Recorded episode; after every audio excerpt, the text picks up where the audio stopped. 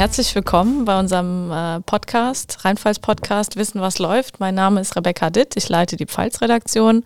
Bei mir heute zu Gast ist äh, unser Volontär Maximilian Schenk, ähm, hat eine Bachelorarbeit äh, zum Thema Reichsbürger und Verschwörungstheorien geschrieben und nichts könnte aktueller sein angesichts der größten Razzia, die äh, Deutschland bislang erlebt hat, äh, die gestern lief und äh, auch weite Teile der Pfalz und, und des Saarlandes auch betroffen hat. Herzlich willkommen, Maximilian, schön, dass du da bist. Ja, danke dir. Hallo. Äh, Max, du hast, kommst gerade quasi auch aus deiner Recherche. Es geht nämlich heute weiter. Gestern ähm, wurden bundesweit ähm, sehr, sehr viele ähm, Wohnräume auch äh, durchsucht, ähm, viele Personen festgenommen. Wie ist denn jetzt aktuell äh, die Lage in Rheinland-Pfalz? Du hast gerade die neuesten Infos auch aus dem Innenministerium. Ja, ich habe äh, gerade eben die E-Mail bekommen vom Innenministerium, dass in Rheinland-Pfalz zwar keine äh, Festnahmen stattfanden, aber es wurden zwei Wohnungen durchsucht von nicht tatverdächtigen Personen. Aber äh, ein Grund für Entwarnung sei das laut Ministerium nicht. Mittlerweile gäbe es 850 Reichsbürger bei uns und etwa 100 davon seien gewaltbereit. Wahnsinn, oder? Ja. Wie bewertest du die ganze Lage? Du hast dich ja äh, umfassend auch mit den Reichsbürgern äh, befasst. Äh, wir haben gerade auch im Vorspann äh, oder im, Vorgespräch darüber geredet, dass äh, es auch einen Bezug gibt zu den getöteten Mädchen in, Baden-Württemberg, die unlängst passiert sind. Ähm, welchen Bezug stellen die Reichsbürger dazu her? Ja, also diese Razzia gestern, das läuft alles quasi nach Lehrbuch, wie diese Reichsbürger verschwörungsideologisch ticken. Sie lehnen Deutschland einfach ab. Die Bundesrepublik existiert für sie nicht. Klassisches Schlagwort ist immer, es gäbe keinen Friedensvertrag. Deutschland sei ein besetztes Land. Da wissen wir alle, dass da natürlich nichts dran ist, aber die wünschen sich das alte Kaiserreich zurück. Und du hast es angesprochen, diese gestrige Razzia wurde dann einfach direkt als Anlass genommen, um eine ganz neue eigene Verschwörungstheorie schon wieder zu spinnen nämlich unter dem Schlagwort Ablenkungsmanöver. Sie behaupten, diese ganze Razzia, dieses Reichsbürgernetzwerk, diese Terrororganisation sei eine Erfindung von der Elite und soll wirklich nur zur Ablenkung äh, dienen, um diesen schrecklichen Mord, der in Ila Kirchberg stattfand, aus den Schlagzeilen zu verdrängen. Wahnsinn, oder? Ja, und das äh, zeigt mal wieder ganz klar, dass es eine eindeutig rassistische Gesinnung ist. Zu welchen ähm, Erkenntnissen bist du gekommen innerhalb deiner Bachelorarbeit? Was genau hast du da untersucht? Ich habe mich da in erster Linie um die äh, Sprache gekümmert, weil ich Germanistik studiert habe. Und die Erkenntnis ist einfach, dass in allen bekannten Verschwörungstheorien im Kern immer eine antisemitische Botschaft steckt. Wo kommt also, das her? Das sind teils Klischees, die noch aus dem Mittelalter stammen.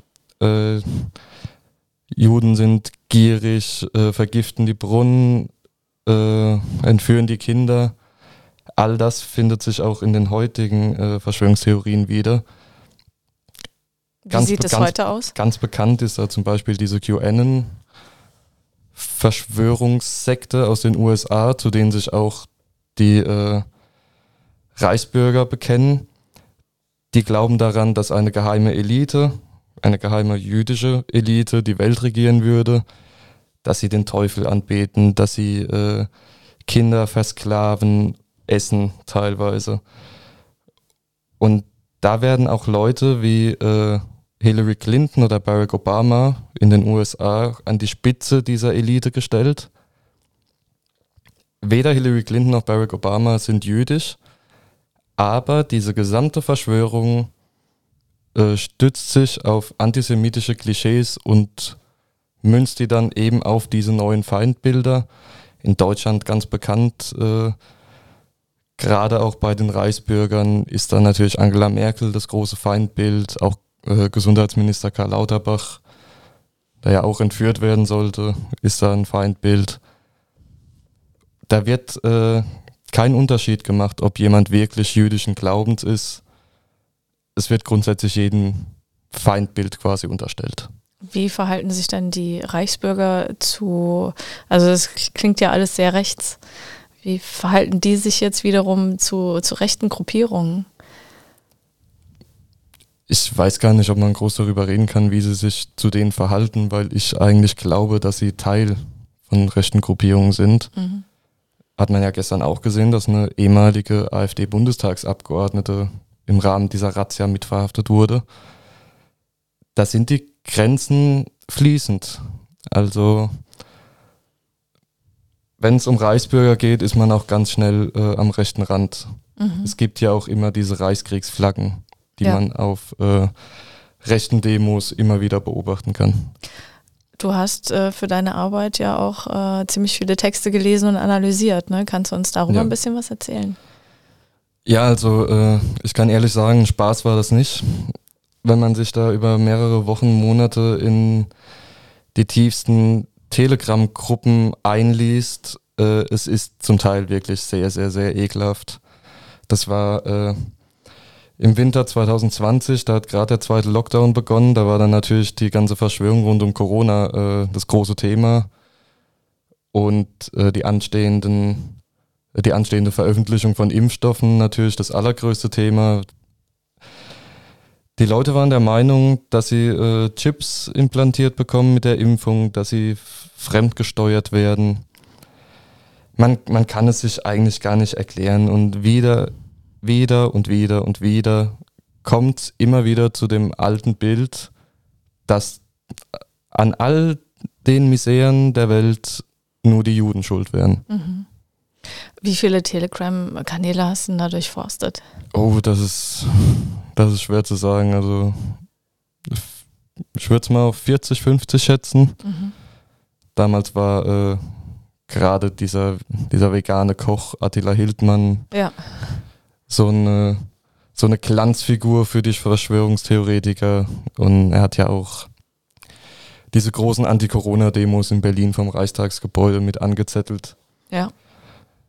Aber ja, da, da war vieles dabei, auch etwa die Freien Sachsen, die jetzt gerade diese neue äh, Verschwörungstheorie mit dem Ablenkungsmanöver wegen Ila Kirchberg ganz prominent äh, auf Telegram verbreitet haben. Mhm. Ähm, ist es leicht, solche Telegram-Gruppen ausfindig zu machen? Kommt man da leicht rein? Ja, also ganz ehrlich, ja. Wenn man auf Telegram geht, gibt es oben eine Suchfunktion. Es reicht schon, wenn man das Thema Corona eingibt oder Impfen. Dann findet man direkt etliche Gruppen, auch hier aus der Pfalz. Da findet man dann Impffrei, Pirmasens zum Beispiel. Und die Leute glauben wohl, dass Telegram komplett anonym wäre, aber die schreiben da alles rein, was ihnen irgendwie an verschwurbeltem Zeug irgendwie in den Sinn kommt. Sind die da mit Klarnamen unterwegs oder alle mit? Äh Zum Teil ja. Wow. Äh, was sind das so für Menschen? Also man kann das jetzt natürlich schwer anhand eines Kanals festmachen, aber ist es so alterstechnisch durchmischt oder eher bestimmte Altersgruppe oder Wer ist da so unterwegs? Ich denke, dass gerade das, äh, das Thema Corona dazu gesorgt hat, dass sich das sehr durchmischt hat äh, durch alle Schichten. Aber jetzt gerade mit Bezug auf die, die Razzia, äh, da hat die Generalbundesanwaltschaft gesagt, sie rechnet Reichsbürgern in der Regel äh, zu, dass sie männlich und über 40 sind. Mhm. Interessant. Ähm, hast du Gelegenheit gehabt, auch die Zeit vor Corona so ein bisschen zu untersuchen, also wie sich da die Struktur der Reichsbürger ähm, verändert hat? Bei den Reichsbürgern war das äh, da gar nicht so einfach, weil die da in Deutschland noch gar nicht so extrem verbreitet waren. Mhm. Aber äh, was bei ihnen mit reinspielt, bei der ganzen Ablehnung gegen die Bundesrepublik, ist, dass sie zum Beispiel ihre Personalausweise, ihre Führerscheine zerschneiden und wegwerfen und sich eigene Dokumente ausstellen. Und das hat dann zum Teil auch hier und da eine gewisse Komik, weil dann ein Reichsverkehrsministerium Reichsführerscheine ausstellt im Hinterzimmer von einer kleinen Kneipe. Wahnsinn. Ja, das ist schon, das ist schon eine sehr eigene, eigene Subkultur sozusagen. Ähm, wie bewertest du das? Du hast ja gerade gesagt, äh, Corona hat dafür gesorgt, dass äh, sich auch die Altersstruktur so ein bisschen durchmischt hat. Das heißt, ähm, mittlerweile dann äh, deutlich äh, jüngere, ältere auch dabei sind. Ähm, denkst du, dass äh, Corona da auch nochmal so einen Effekt hatte, dass, äh, dass sie vielleicht auch äh, Mitglieder gewonnen haben oder Anhänger ähm, dieser, dieser Überzeugungen gewonnen haben, gerade durch Corona? Also jetzt deine persönliche Einschätzung. Ich weiß, du bist kein Politikwissenschaftler, aber würde mich mal interessieren. Ich könnte es mir grundsätzlich vorstellen, weil äh, gerade bei Corona mit dieser ganzen Querdenkerbewegung auch die Grenzen recht fließend waren und da Reichsbürger mit Sicherheit versucht haben, sich da irgendwie neue Zielgruppen zu erschließen. Allerdings sehen wir ja auch, dass das Thema Corona immer kleiner wird. Wir haben nicht mehr jeden Tag in der Zeitung was über eine mögliche Impfpflicht stehen zum Beispiel. Das stimmt, aber Corona war ja, ähm, ich sag mal, auch es gab ja auch Leute, die waren keine Querdenker und keine Reichsbürger, hatten aber große Ängste im Zusammenhang, auch gerade mit dem Corona-Impfstoff, am Anfang auch vor dem Coronavirus. Und das ist natürlich dann auch eine gute Basis, denke ich mal, in Anführungsstrichen, für solche Gruppierungen, um da auch Leute abzufischen oder Leute auch zu gewinnen für sich. Ja, absolut. Da, da stellt sich dann natürlich die Frage, wie viele von den Leuten, die Corona bedingt wegen ihrer Ängste, wegen ihrer Zweifel äh, in Berührung gekommen sind mit dieser Szene, für die die Nummer jetzt wirklich erledigt ist, wenn sie merken, okay, mein Bekanntenkreis ist geimpft und sie sind nicht tot umgefallen.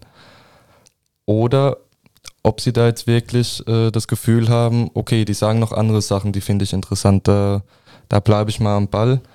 Man konnte bei Telegram zum Beispiel auch beobachten, viele dieser Anti-Corona-Gruppen sind Anfang des Jahres thematisch ein bisschen umgeschwenkt äh, mit Beginn des russischen Angriffskriegs auf die Ukraine. Da wurden aus Impfgegnern plötzlich Putin-Versteher. Wahnsinn. Also da gibt es auch viele Leute, denen geht es gar nicht darum, äh, welches bestimmte Thema ihnen Angst macht oder was Schlimmes. Sie wollen einfach ein Feindbild haben und sind grundsätzlich erstmal gegen die äh, Allgemeinmeinung. Wenn wir als in dicken Anführungszeichen Mainstream-Presse sagen, dass Putin der Böse ist, sind diese Leute der Auffassung, Lügenpresse, Putin ist der Gute. Wahnsinn, oder? Ja. Ähm, wir hatten ja, es ist noch gar nicht so lange her, die geplante Entführung unseres Gesundheitsministers Karl Lauterbach. Jetzt hatten wir gestern die Razzien. Wie bewertest du die ganze Entwicklung? Ja, dadurch zeigt sich leider, dass sich der Hass und die Hetze aus dem Internet heraus bewegt das mussten wir ja schon mal erleben. Das bekannteste Beispiel ist dann natürlich die Ermordung an Walter Lübcke. Den Leuten reicht es stellenweise dann nicht mehr, ihren Hass nur in Telegram-Gruppen oder in Facebook-Kommentarspalten zu äußern. Sie tragen den in die echte Welt und sind dazu bereit, nicht nur Straftaten zu begehen, sondern tatsächlich auch Gewalttaten, nur weil sie der Meinung sind, dass für sie fremde Leute Meinungen vertreten, die für sie selbst gefährlich wären. Siehst du Social Media als Brandbeschleuniger bei dem Ganzen? Ja, natürlich. Also früher gab es auch äh, solche Leute und solche Verschwörungen, aber das waren dann eben die Gespräche am Stammtisch. So die typischen Parolen vom immer gleichen, den man in jedem Dorf kennt, der dann abends in der Kneipe sitzt und den anderen die Welt erklären möchte. Jetzt kann er das auch machen, aber je nachdem, wie es platziert, lesen das 10 Menschen, 100 Menschen, 10.000 Menschen. Und immer sind irgendwelche dabei, die das glauben und selbst wieder weiter verbreiten. Mm, und die auch das Gefühl haben, da mit ihrer Meinung nicht alleine zu sein und sich dann gegenseitig befeuern wahrscheinlich, ne? Ja, das, das gibt denen natürlich äh, ein riesiges Gemeinschaftsgefühl und gerade bei diesen großen Weltverschwörungen, wenn es dann gegen die große Mainstream-Meinung geht, sind sie der Überzeugung, wir sind jetzt dieser erlesene Kreis, die alles durchschaut haben, wir sind diejenigen, die es verstanden haben, wir sind diejenigen, die jetzt gegen das Böse kämpfen. Mhm. Zu welchem Abschlussfazit kamst du in deiner Bachelorarbeit? Das ist schon so lang her. ja, also das, das Fazit war ja damals auf das äh, Sprachwissenschaftliche bezogen. Aber meine ganzen Analysen, die ich da angestellt habe, haben meinen Anfangsverdacht bestätigt, dass eben alle Verschwörungstheorien in ihrem Kern antisemitisch sind und dass es eben sehr, sehr wichtig ist für uns als Gesellschaft, für uns als Journalistinnen und Journalisten, wichtig ist, da eben Aufklärungsarbeit zu betreiben, zu erklären, dass das nicht so ist und den Leuten auch wieder so ein bisschen nahe zu bringen, dass man der Presse auch mal glauben darf. Ähm, super Abschlussfazit auch für unseren kurzen Podcast. Danke für deine Zeit, Max. Fand ich sehr interessant, was du alles ähm, erzählt hast über die Reichsbürger. Vielen Dank, dass du heute da warst. Sehr gerne, vielen Dank.